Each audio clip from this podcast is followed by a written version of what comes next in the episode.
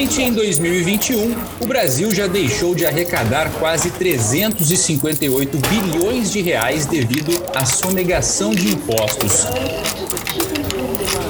O cálculo é da plataforma Quanto Custa o Brasil e indica que o país se tornou um paraíso fiscal para grandes devedores. Recentemente, uma decisão do Tribunal Regional Federal da Primeira Região reverteu o cancelamento do registro de uma fabricante de cigarros que deve mais de 1 bilhão e 300 milhões de reais aos cofres públicos, o que mostra que grandes devedores ainda encontram brechas legais para continuarem funcionando enquanto sonegam impostos de forma reiterada. Eu sou Vitor Struck e recebo nesta edição do FolhaCast o procurador da Fazenda Nacional, Aquiles Frias. Neste bate-papo, vamos conversar sobre mecanismos de combate à sonegação fiscal, qual é a importância do Supremo Tribunal Federal reconhecer a diferença entre os devedores contumazes e os eventuais e quais são os impactos do adiamento desta discussão? Acompanhe. Olá, doutor, tudo bem? Um ótimo dia, muito obrigado por topar aqui participar do FolhaCast. Bom dia, Vitor. Eu que agradeço pelo convite. Um ótimo dia a todos. Bom, a, além de atuar como servidor público, né, o senhor também está, você também está à frente, né, é, da diretoria do Sindicato Nacional dos Procuradores da Fazenda Nacional, o Simprofaz. E seria é, inevitável até não começar essa nossa conversa pedindo para que você desse esse detalhamento, né, desse valor é, é gigantesco que é a estimativa aí para a sonegação é, de impostos apenas nesse ano. A maior faixa desse valor, ela é fruto de um pequeno número de empresas que estão realmente é, sonegando impostos, ao mesmo tempo também em relação ao que já foi lançado como dívida ativa, o que, que ainda é possível recuperar, enfim, qual que é esse panorama atual? Então, Vitor, o Sonegômetro é uma plataforma do Simprofaz, o Sindicato Nacional dos Procuradores da Fazenda Nacional, e ele já tem quase uma década e é muito conhecido e respeitado uh, já no meio público, enfim. O sonegômetro ele surgiu da necessidade de nós analisarmos o impacto e o, o quanto é prejudicial a sonegação para o país, para a sociedade para o cidadão. Nós fizemos estudos e estudos científicos que estão publicados, inclusive, no quantocustobrasil.com.br, estudos esses já consagrados, que prevêem um impacto, infelizmente, de mais de 600 bilhões de reais de sonegação anualmente. Ou seja, a cada ano, infelizmente, nós temos mais de 600 bilhões de reais sonegados. Como você bem destacou, só neste ano já passa de 300 bilhões de reais o nosso placar do sonegômetro. Uh, no início, nós detectávamos, no início do sonegômetro, sonegações na casa de 500 bilhões, esse valor foi aumentando e hoje, infelizmente, ele já passa de 600 bilhões, considerados todos os tributos uh, no âmbito nacional no, no, Brasil, no nosso país. Uh, esse impacto é, é, até considerado modesto por algumas pessoas que estimam que a sonegação, na verdade, seria de cifras ainda maiores. E como você indagou, e eu já te respondo, o grosso desse valor vem realmente de grandes empresas, grandes contribuintes, grandes sonegadores. Não são os pequenos que impactam nesse valor, isso por uma questão toda complexa, se nós pudermos aqui abordar de passagem rapidamente, fica fácil entender. Veja, o sistema tributário brasileiro, ele incide sobremaneira sobre o consumo e menos sobre a renda e o patrimônio do que nos países integrantes da OCDE. Então, se nós compararmos a tributação brasileira, o sistema tributário brasileiro, mesmo com os Estados Unidos ou com os países europeus, nós verificamos que aqui no Brasil nós pagamos mais tributos sobre o consumo em relação a esses países, comparativamente, e menos sobre a renda e o patrimônio. Implica dizer que uma pessoa, por exemplo, que seja assalariada que recebe um salário modesto, que é a grande maioria da população, ele acaba comprometendo boa parte do seu rendimento com a aquisição de bens indispensáveis da sua subsistência, que são altamente tributados. Então, a boa parte do seu salário, seus rendimentos, vão para tributos. Ao passo que aqueles que têm altas rendas ou elevados patrimônios, eles sofrem baixa tributação. mesmo vale para empresas, pessoas de modo geral. Então, nós percebemos, em primeiro lugar, que o, pequeno ele pode muito pouco sonegar e ele nem tem capital para tanto. Em relação aos assalariados, eles já têm descontados na fonte servidores públicos, empregados de modo geral também, setor privado, eles já têm na fonte descontado o seu imposto de renda e as suas contribuições previdenciárias também. De modo que há, há muita limitação na sonegação dessas pessoas. Eles são muito limitados para sonegar. As grandes empresas, os grandes contribuintes, os ricos, os que têm elevado patrimônio, além serem pouco tributados, eles podem se valer de mecanismos sofisticados, como lavagem de dinheiro, para sonegar. Então, o grosso desse valor, praticamente todo esse valor, vem sim de grandes contribuintes, de grandes empresas, de ricos, de grandes sonegadores. E, uh, e nós dizemos que o Brasil fiscal é um paraíso fiscal para ricos, justamente por tributar pouco a renda, progressivamente falando, e também pouco patrimônio. Uh, num patamar de 5 mil reais hoje, você já se insere na maior faixa de tributação do imposto de renda, com a alíquota de 27,5%. Então, quem ganha 100 mil, 1 milhão por mês, os verdadeiramente ricos, com valores superiores a 1 milhão mensais, esses não sofrem nenhuma tributação maior é, em relação aos que ganham apenas 5 mil reais. Essa é uma injustiça flagrante do nosso sistema, que é evidentemente regressivo do ponto de vista tributário. Um outro aspecto, os patrimônios são também baixamente tributados. Vejam, o imposto sobre a herança, falando vulgarmente, tributo causa mortes, ele tem uma alíquota máxima prevista pelo Senado Federal, que é quem tem a competência constitucional para estabelecer essa alíquota, de 8% mas é um tributo que incumbe aos estados, da competência estadual. Os estados, eles fixavam alíquotas menores e a nossa alíquota média no Brasil, considerada a tributação de todos os estados, girava em torno gira em torno de 4%. Há um movimento recente da parte de alguns estados de aumentar essa alíquota para o máximo previsto por essa resolução do Senado Federal, que é de 8%. Ainda assim, 8%, veja, nós temos hoje uma realidade de 4% em média, uhum. mas mesmo 8% na tributação sobre heranças é muito pouco se comparado, mais uma vez, aos países envolvidos, integrantes da OCDE.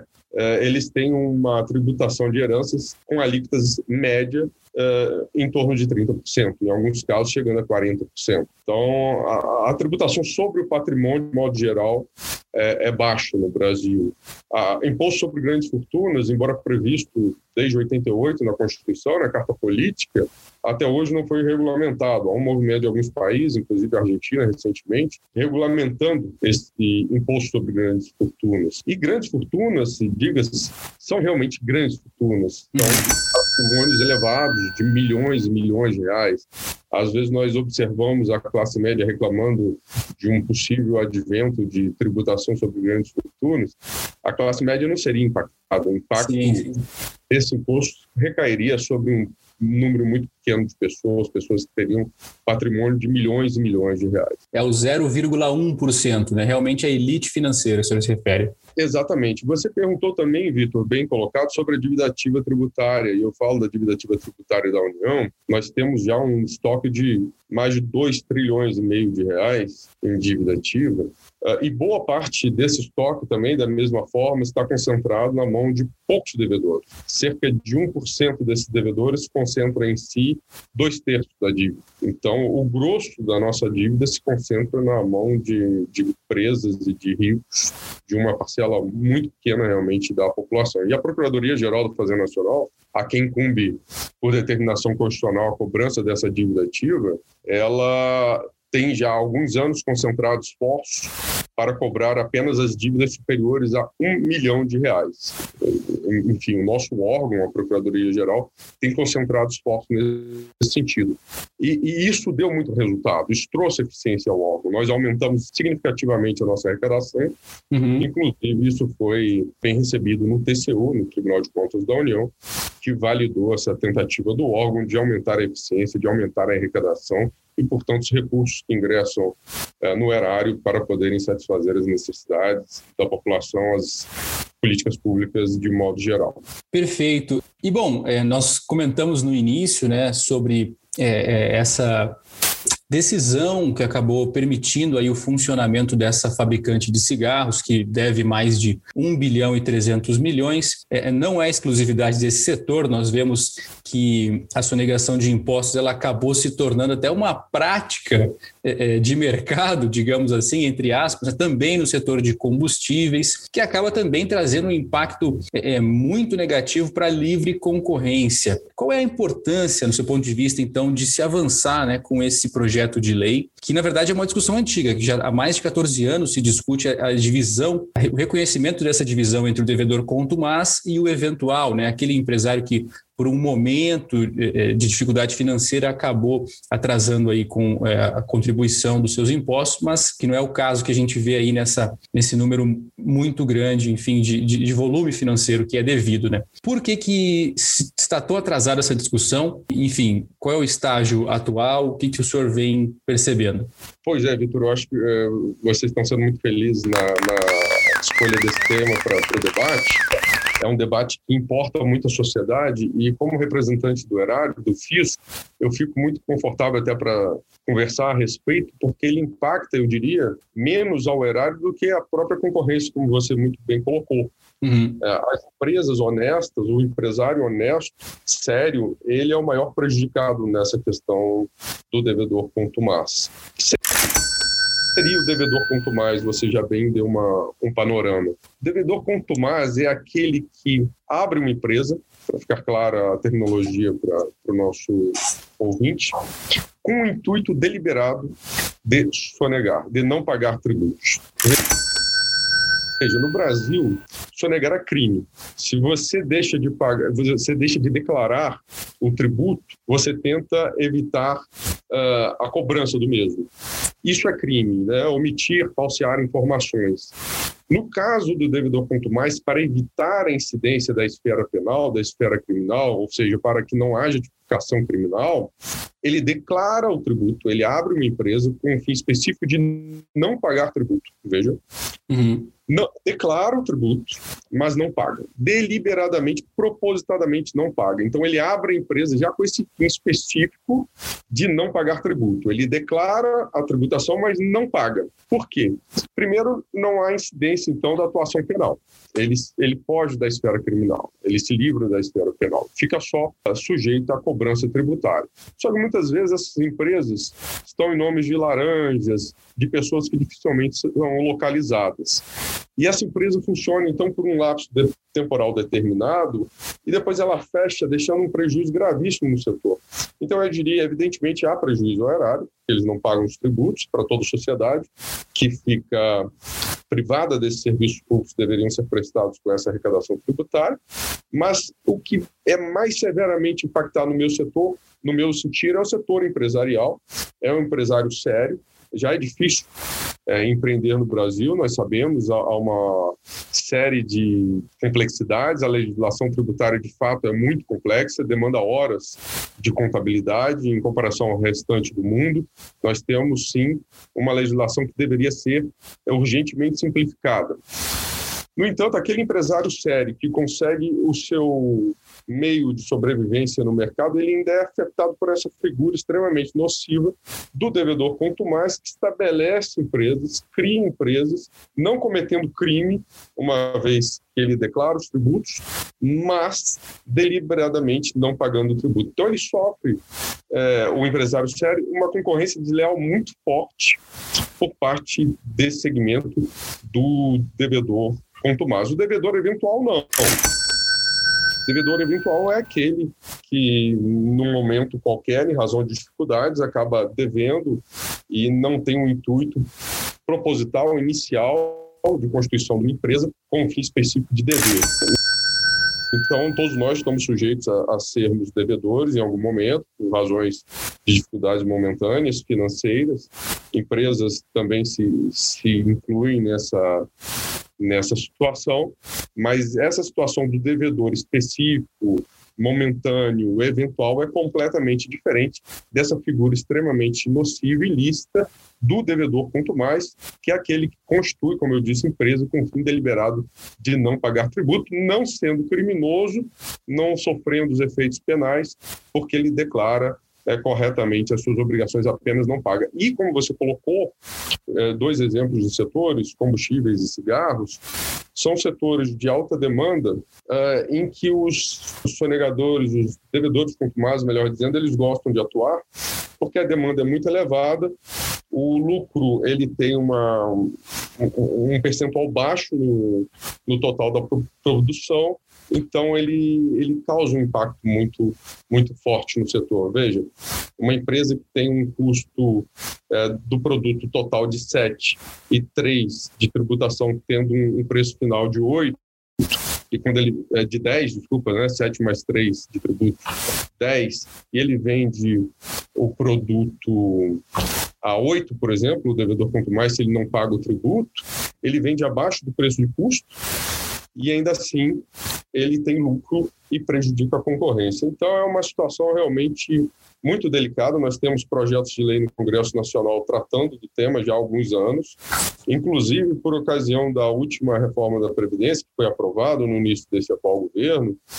Uh, houve também um encaminhamento de um projeto de lei por parte do governo, concomitante ao encaminhamento da reforma da Previdência, Porém, infelizmente, é, esse projeto de lei está paralisado. Ele não avançou, foi criada uma comissão especial para discutir o tema. Várias audiências públicas foram realizadas, o Simprofaz participou, a Procuradoria-Geral da Fazenda Nacional, setores do empresariado e não obstante esse projeto ele não avança e é uma mera lei ordinária. Uhum. bastaria um quórum simples para aprovação. Teve início na Câmara dos Deputados ao passo que a reforma previdenciária precisando de quórum qualificado por ser uma emenda constitucional e de tramitar nas duas casas em dois turnos foi rapidamente aprovado se eu não me engano em oito nove meses então nós percebemos que há uma resistência assim do parlamento a, a uma aprovação de um combate ao devedor ponto mais. E esse projeto de lei, último, que foi encaminhado em 2019, por ocasião também do encaminhamento da reforma previdenciária, ele previa, é, como um dos requisitos para ser considerado devedor ponto mais, dívidas superiores a 15 milhões de reais. Uhum. Então, não era para pegar qualquer um. É, ao não aprovar esse projeto, nós percebemos, primeiro, em razão do elevado valor da dívida de 15 milhões, nós estamos vendo a proteção de, de grandes empresários desonestos. São empresários grandes e desonestos, porque é, constituem empresas com fim deliberado de não pagar tributo. Não é para pegar qualquer um. Então, o parlamento acaba beneficiando mais uma vez os ricos. E os ricos, nesse caso, que atuam de modo ilícito, prejudicando inclusive o setor empresarial sério, causando um enorme prejuízo concorrencial. Isso vai ao encontro, no meu sentido, do que nós discutimos no início aqui da nossa fala, quando abordamos o sistema tributário nacional. O sistema tributário nacional, como nós mencionamos, ele é um paraíso fiscal para ricos. Ele tributa poucos ricos. O Brasil tributa poucos ricos. Então, é mais uma benesse para os ricos, nesse caso, os ricos que atuam deliberadamente na ilicitude. Então, nós percebemos, infelizmente, no Brasil, toda uma política tributária é, direcionada à tributação da grande massa trabalhadora, à não tributação dos grandes patrimônios e das grandes rendas, e também ao favorecimento de uma parcela significativa de empresários ilícitos, que no caso desse último projeto prevê dívidas superiores a 15 milhões de reais, mas que o parlamento segue não aprovando. Nós identificamos aí a figura dos do que se chama em ciência política de veto players, são atores políticos com poder de veto, e nós percebemos que uh, os ricos eles influenciam bastante na elaboração das leis tributárias com essa essa desigual distribuição do, do sistema tributário e também essa proteção ao grande devedor, ao devedor quanto mais, ao devedor ilícito. Um outro exemplo disso são os parcelamentos constantes, os vulgarmente chamados refis. De tempos em tempos, há a reabertura desses parcelamentos com condições super facilitadas, ou seja, depois de alguns anos, a sua dívida acrescida de encargos, de multa, de juros, ela tem esses acréscimos praticamente zerados e o valor da dívida original quase que volta ao valor nominal. Então, no Brasil, muitos é, empresários também acabam fazendo planejamento tributário com base nesses parcelamentos. Eles esperam a vinda desses parcelamentos periódicos para aderir aos mesmos e eles não pagam os tributos tempestivamente. Portanto, eles acabam sendo beneficiados anos depois, eles pagam os mesmos tributos quase pelo valor nominal de anos antes, sem os acréscimos, enquanto que o devedor, o contribuinte honesto, ele paga em dia e também dessa forma acaba sendo prejudicado por aquele devedor que de tempos em tempos se beneficia desses parcelamentos periódicos, condições muito facilitadas, gerando quase um mecanismo também de sonegação e de mau planejamento tributário para o país. O que nós temos no refis, nesse refis no Brasil é inédito também, mais uma vez o Brasil se isola da comunidade internacional, na medida em que os países da OCDE, por exemplo, nós temos parcelamentos ordinários em valores bem inferiores, em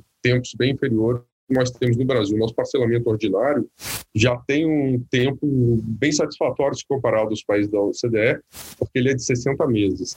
Mas no caso desses parcelamentos excepcionais, é exemplo de parcelamentos infinitos. Você pode dever passar a vida toda pagando valores módicos e estar em situação regular e nunca quitar a sua dívida em razão dessas benesses e há parcelamentos também 240 meses, enfim, com todos essas, esses descontos, essas renúncias fiscais que impactam bastante. E nós falamos aí, em razão dessa renúncia de parcelamento, já em também centenas de bilhões de reais que foram renunciados. Certo. E, inclusive, tem um vídeo seu da época da CPI da Previdência é, é, explicando que naquele momento estava sendo concedido um desconto de 99% com base em um relatório feito por um parlamentar e esse mesmo parlamentar era o principal beneficiado desse desconto. A gente abre também hoje, dia 28 de julho de 2021, é, as notícias e percebe que o novo ministro da Casa Civil, Ciro Nogueira, é alvo de cobranças que somam 17 milhões de reais por parte da Receita Federal por justamente sonegação de impostos. E aí vem a pergunta: a própria Receita Federal tem é, uma lista bem clara apontando quem são esses agentes públicos que acabam sendo beneficiados também por essa sonegação através de empresas é, em nomes de laranjas, enfim, como o senhor comentou? Existe esse relatório? Sim, os dados da dívida pública, da dívida ativa da União, que ficam a cargo, sob responsabilidade da Procuradoria-Geral da Fazenda Nacional, que é o órgão responsável, portanto, pela inscrição de dívida ativa e pela cobrança da mesma, é, são públicos. Uhum. Então, no site da PGFN, pgfn.gov.br, é, o cidadão, qualquer pessoa, pode consultar as dívidas existentes. É, tem dívidas consultas por Estado, por município, por setor, por valores. Enfim, é, é um instrumento amigável. É, basta entrar no site da, da PGFN e lá consultar dívidas. Existe também um aplicativo muito interessante, é o Dívida Aberta, um aplicativo no celular em que você pode identificar, neste caso, pessoas jurídicas apenas, né, para para proteger a intimidade das pessoas físicas, mas você pode pesquisar com um localizador, com um GPS, onde você estiver, é, os devedores que estão próximos a você e a dívida de cada qual. Então, existe esse aplicativo que qualquer um pode baixar no seu celular. Existe também a consulta mais específica no site, são, são dados públicos e pela lei de informação também, de acesso à informação, uhum. lá qualquer pessoa pode também consultar a PGFN e pedir a relação das dívidas. Nós detectamos isso também. A, a, a, houve na abertura da CPI da Previdência a coincidência de, naquele dia, como você relatou, também estar sendo aprovada no mesmo momento é, diferença de poucos minutos antes, o último, a tentativa de aprovação do último PERT, aquela MP acabou não passando, mas logo na sequência foi editada outra nas mesmas condições. E, de fato, havia um parlamentar relatando uh, aquela medida provisória e aumentando os descontos, que era um grande devedor, devia dezenas de milhões de reais através de si mesmo de suas empresas. E ele, eu não diria que tenha sido o maior beneficiado, mas foi um dos grandes beneficiados, uhum. como outros tantos parlamentares também com dívidas e dívidas elevadas perante o erário. E às vezes uns outros tantos que não têm eles mesmos dívidas, porém representam uh, o capital que investe nas suas campanhas eleitorais. Então, há toda essa resistência, infelizmente, no nosso parlamento, sim, desses atores políticos, é, isso sendo também um bom motivo para explicação desses veto players uh, ou seja, desses atores políticos com poder de veto e de, portanto, combate à atuação dessas figuras como devedor ponto mais ou até mesmo modificação do sistema tributário brasileiro para ser mais justo, menos regressivo e mais é, que haja verdadeira progressão, progressividade, enfim, toda essa complexa situação. Mas esse ponto que você trouxe sim é real. Ah, inclusive, houve o levantamento, em alguns momentos, por parte de algumas entidades, dos parlamentares que devem, é um, é um dado público e a qualquer momento pode ser é requerido, com base na Lei de Acesso à Informação, a Procuradoria-Geral da Fazenda Nacional. E a Procuradoria-Geral da Fazenda Nacional também tem as suas limitações para a cobrança da dívida, porque os sistemas recebem pouco investimento, o orçamento é sempre escasso, a uhum. carreira de apoio não existe na Procuradoria, nós temos coisa de 0,6 servidor por procurador, então há toda uma desestruturação do órgão é, com dificuldades de cobrança. Ainda assim, o órgão tem feito um trabalho brilhante, como eu destaquei, concentrando esforços na cobrança de grandes dívidas e isso trouxe resultado e foi uh, avalizado pelo Tribunal de Contas da União que verificou o aumento da eficiência na cobrança da dívida ativa tributária da União com essas novas práticas adotadas pela PGFN, que são realmente louváveis. Eu ia até fazer uma outra pergunta, mas como o senhor comentou da estrutura é, é, da Procuradoria, a pergunta vai ser como a reforma administrativa, então, né, pode impactar é, nessa atuação desses profissionais? Qual é a avaliação do senhor sobre o que está sendo discutido nesse momento? A reforma administrativa pode impactar gravemente nessa questão, aumentando ainda mais e de forma exponencial a sonegação, também dificultando a cobrança da dívida ativa tributária da União, na verdade, dificultando a atuação dos órgãos do Estado como um todo e do Estado em si. Como, tal como proposta, ela é uma, é uma reforma atrasada, é uma reforma mal pensada. Eu diria até que é uma reforma de intuito duvidoso, para dizer o mínimo. Uh, o próprio Ministério da Economia, quando encaminhou a reforma, ele falou em New Public Management, um novo serviço público, nova administração pública. Nova administração pública é um termo acadêmico utilizado para justificar uh, o início do neoliberalismo no âmbito da administração pública. No final da década de 70 começou o movimento neoliberal de Margaret Thatcher na Inglaterra, na década de 80 nos Estados Unidos, se espalhou um tanto por outros países da Europa continental e a academia acabou dando origem a esse estudo da nova administração pública, essa teoria da nova administração pública, é, New Public Management, é, que baseou, segundo o Ministério da Economia, o encaminhamento é, dessa reforma administrativa. O, a, próprio, o próprio setor acadêmico, no entanto, ele já rechaçou o New Public Management como uh, considerando uma, uma teoria, portanto, ultrapassada. Uh, a ideia basicamente era trazer os princípios e toda a lógica do setor privado para o setor público. Isso não pode ser feito de modo simplista e a academia verificou que, que houve exageros, houve erros e em muitos países em que o New Public Management foi implementado, foi também posteriormente revisto ou está sendo revisto a administração pública, o setor público, ele tem uma, uma série de complexidades, de especificidades que devem ser encarados como tais, e nós não podemos simplesmente transportar a atuação privada para o setor público a valores outros envolvidos, uma lógica também de Estado toda por trás, até por não buscar o lucro em várias situações, enfim. E aí nós podemos falar de educação pública, saúde pública, segurança pública, relações externas, cobrança de dívida ativa pública, que na maior parte dos países envolvidos fica a cargo do setor público, é um setor sensível uh, do Estado, uh, a atuação também dos órgãos de fiscalização, de arrecadação, como a Receita, a polícia, enfim, na segurança, como nós já destacamos. Então, há, há toda uma especificidade. E com o fim da estabilidade e o aumento de cargos em comissão uh, ambos aspectos previstos nessa reforma, nós teremos uma situação muito delicada para os agentes públicos que atuam, veja você, cobrando poderosos, cobrando e autuando grande capital.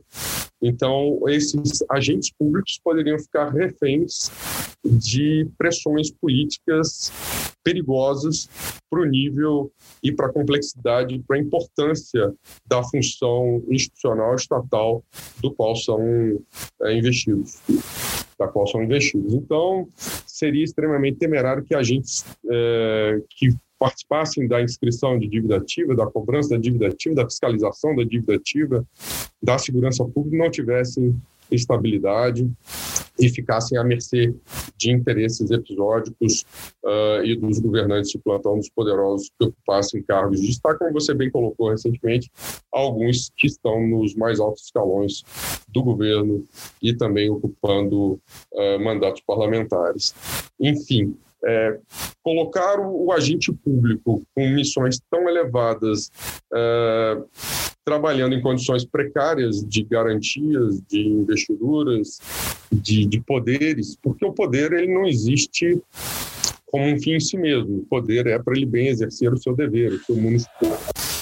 E se ele não tem mais o poder de atuar com independência, isso fica muito prejudicado. E há também nessa reforma administrativa, portanto, a previsão de um enorme incremento de cargos em comissão, ou seja, aqueles comissionados que são os apadrinhados políticos, os escolhidos políticos para cargos uh, variados na administração pública. Haveria um incremento grande uh, desses cargos em comissão ou seja, de apadrinhados de pessoas que não têm compromisso com o Estado, com bem atuar público e que, portanto, evidentemente, ficam mais propensos às pressões políticas, ao que desejam os governantes é, de plantão, aos poderosos que acabam ocupando cargos e sendo grandes devedores ou representantes do grande capital devedor de setores ilícitos, é, os mais variados, que infelizmente estão ocupando postos no governo, como bem colocado. Enfim, é muito temerário, eu vejo como alguns já colocaram, a PEC 32, essa reforma administrativa proposta, é, como um marco regulatório da corrupção. Ao tirar do agente público a estabilidade e o poder de fiscalizar e passar parcela significativa eh, da atuação estatal para as mãos de cargos comissionados, para pessoas investidas em cargos de forma precária, nós estaremos, evidentemente, disputando a arrecadação tributária, nesse particular, o combate à sonegação e também ao favorecimento de alguns que estejam em contato com o alto escalão infelizmente. Então, de fato, seria um marco regulatório da corrupção, porque a corrupção de forma muito simplista e fácil, ela acabaria não existindo mais, porque os órgãos que deveriam combater a corrupção, a sonegação, eles estariam é, impotentes, sem estrutura e com agentes públicos uh, precariamente investidos e sem condições de, de atuar de forma forte em nome do Estado enfim. Uh, outros tantos uh, diz ah, a PEC da rachadinha. Nós tivemos um episódio recente da, das questões da, das rachadinhas. O uhum. que rachadinhas? Os servidores em comissão, eles rachavam parte dos seus salários, né, do, dos seus é, vencimentos que eram comissionados, como uma forma de aceitar esses cargos. O servidor público, ele é, faz um concurso efetivo, estável, ele é investido por estabilidade, ele tem o salário dele fixo, ele não, não faz rachadinha. A rachadinha aconteceu com os tantos é, servidores comissionados. Então, haverá também uma margem para inúmeras rachadinhas Brasil afora, com esse incremento é, perverso de cargos em comissão no âmbito das administrações públicas. Então, é uma reforma realmente pensada para paralisar o Estado, para é, facilitar a corrupção dificultar o combate à sonegação e, portanto, trágica para a sociedade como um todo e para o cidadão principalmente, que será, em última análise, o maior prejudicado, na medida em que terá uma saúde pública precarizada, uma educação pública precarizada, uma segurança pública da mesma forma quase que entregue às milícias e os órgãos estatais fortes que deveriam uh, atuar contra todos de forma isonômica acabariam sendo uh, uh, ocupados por pessoas comissionadas nos mais altos escalões e que estariam propensas às piores negociatas possíveis, inclusive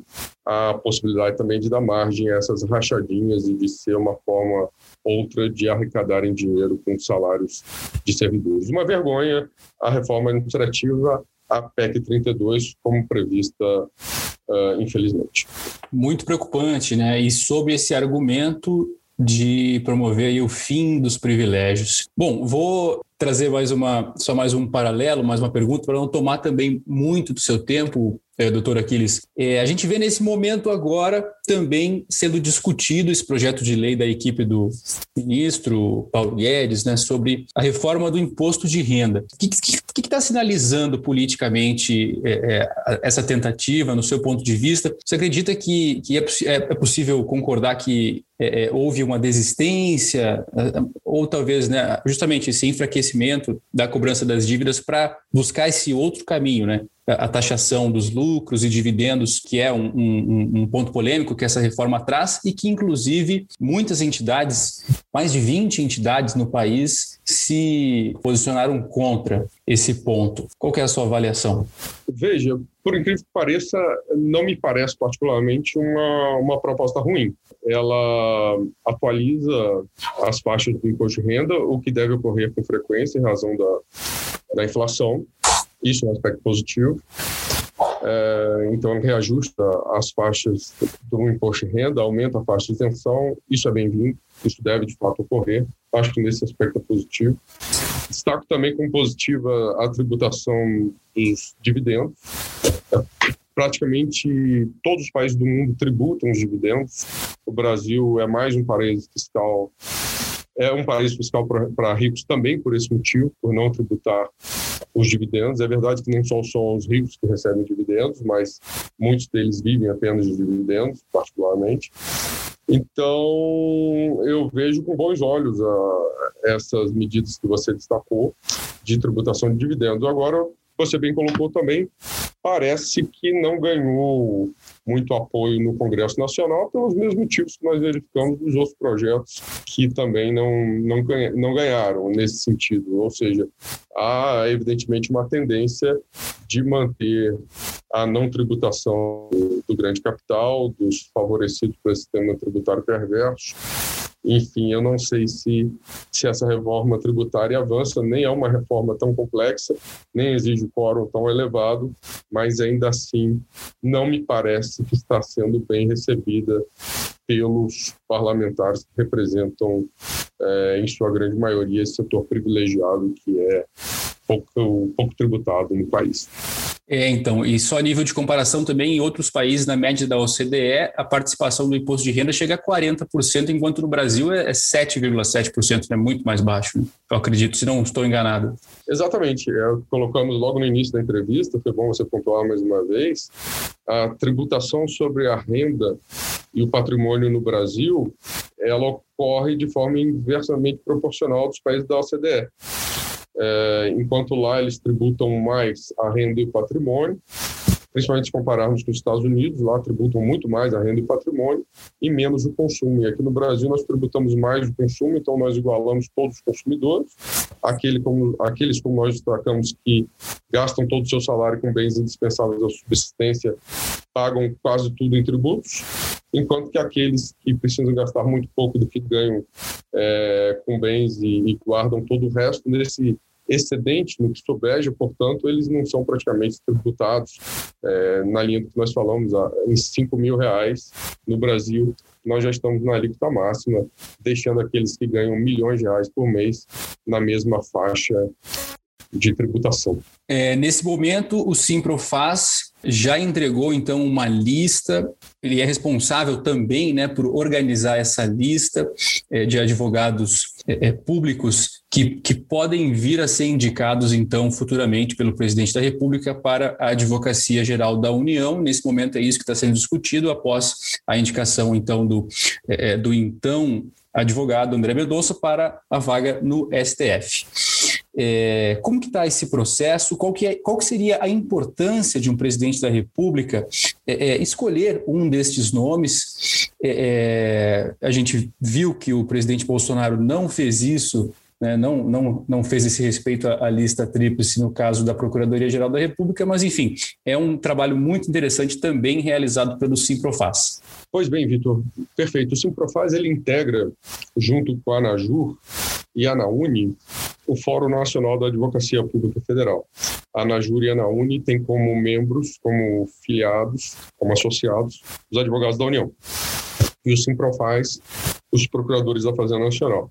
A Lei Complementar 73 de 93, que é a lei orgânica da AGU, prevê que são membros da AGU, membros da Advocacia Geral da União, os procuradores da Fazenda Nacional e os advogados geral da União. Então, essas três entidades, eles representam os membros da Advocacia Geral da União. Enquanto membros, portanto, nós unidos no Fórum, no Fórum Nacional da Advocacia Federal, a ANAJUC, a ANAUNICI Profas, é fórum que eu também presido, uh, nós fizemos, como de costume, uma lista tríplice uh, de cada carreira, uma lista tríplice dos advogados da União, uma lista tríplice dos procuradores da Fazenda Nacional, formando, portanto, uma lista sextupla, com três advogados da União e três procuradores da Fazenda Nacional. E nós ontem oficiamos o presidente da República, eh, informando a nossa lista. E estamos fazendo contatos para demonstrar ao executivo a importância de que a mesma seja observada.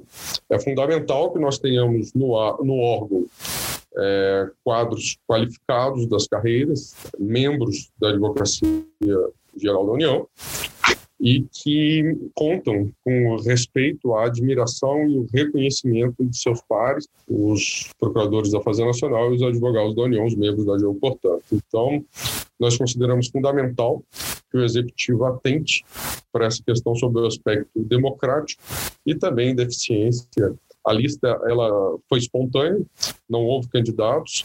Uh, os filiados das, das referidas entidades votaram inicialmente livremente em vários colegas. Formamos então uma primeira lista com 10 nomes de cada carreira e aí fizemos uma segunda fase dentre esses 10 mais votados. Os procuradores da Fazenda Nacional foram 11, porque houve um empate na décima posição, entraram dois na décima posição, e nós tiramos, portanto, os três mais votados de cada uh, carreira e enviamos essa lista sextupla ao presidente da República, esperando que ela seja observada. Seria fundamental que nós tivéssemos na Advocacia Geral da União, como eu destaquei, pessoas respeitadas pelos seus pares, para gerar um, um bom ambiente de trabalho, de estímulo, de um reconhecimento mesmo dos colegas que os profissionais consideram como os mais preparados e aptos, sobre todos os aspectos de liderança, técnica, enfim, para a ocupação desse cargo. Seria extremamente temerário, evidentemente, colocar uma pessoa que não tivesse o reconhecimento de seus pares.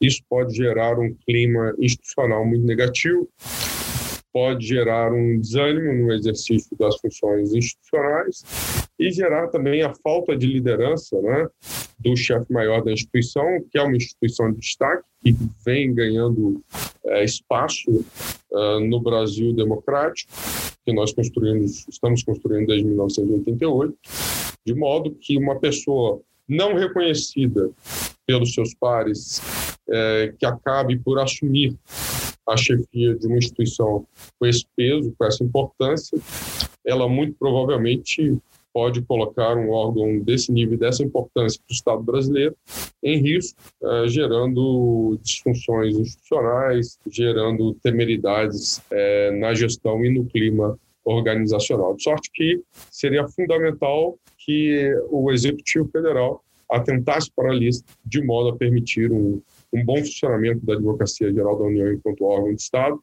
e também um bom clima organizacional dentro da instituição, de modo que todos se sintam estimulados a trabalhar com aqueles que consideram os técnicos, os líderes da instituição os mais aptos, portanto, a assumir a chefia maior da mesma. Perfeito, doutor, doutor Aquiles, muito obrigado por participar aqui do FolhaCast e também da editoria Ponto de Vista da Folha de Londrina. Foi um prazer conversar contigo. Muito obrigado.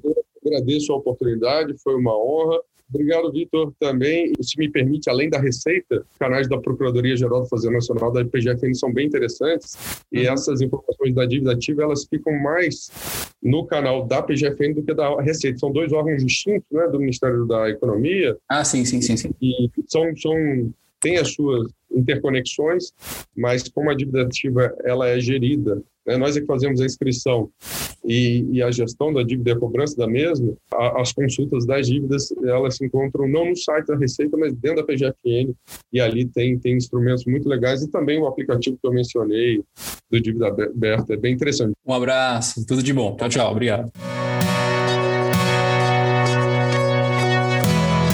Isso aí, nós acabamos de conversar com o presidente do Sindicato Nacional dos Procuradores da Fazenda Nacional, o Simprofaz, o procurador Aquiles Frias. Você acabou de ouvir o FolhaCast da Folha de Londrina. Se você quer ter acesso ao nosso conteúdo, apoie o jornalismo regional assinando a Folha. Acesse www.assine.folhadelondrina.com.br este podcast foi apresentado por mim, Vitor Struck. A edição de som é de Alice Rezende e a coordenação é da Patrícia Maria Alves. Tchau, tchau!